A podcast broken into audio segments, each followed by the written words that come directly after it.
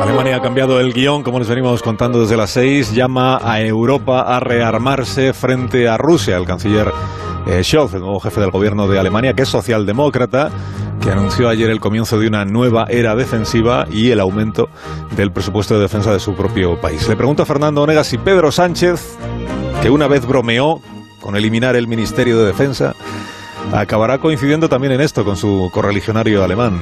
Fernando, buenos días. Muy buenos días, Alsina. Lo de suprimir el Ministerio de Defensa no fue una broma. Fue un proyecto inicial de Sánchez cuando, dispuesto a cambiarlo todo, proponía un Ministerio de Seguridad que integrase Interior y Defensa. Supongo que abandonó la idea cuando se hizo adulto y abandonó las juveniles quimeras de un mundo feliz sin necesidad de armas, soldados, ejércitos ni ministerios que antes se llamaron de la guerra. Ahora Putin nos dio a todos un baño de realidad y el primero en escribir un acuse de recibo es el alemán Scholz. Scholz se ha dado cuenta de que su país, como toda Europa, no tiene asegurada su defensa frente a las arremetidas expansionistas de Putin, a quien, por cierto, Pedro Sánchez acaba de llamar sátrapa.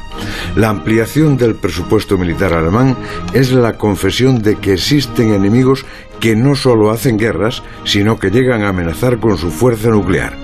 Nos habíamos acostumbrado a un largo periodo de casi 80 años de paz en Europa, solo roto en los Balcanes, y el gasto en defensa dejó de ser prioritario ante las urgencias del gasto social.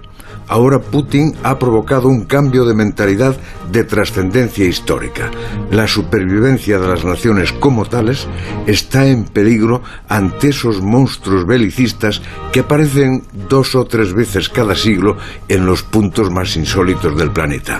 Scholz ha sido el primero en reaccionar. Creo que no será el único y Pedro Sánchez lo sabe. Otra cosa es que el pacifismo militante se lo deje reconocer.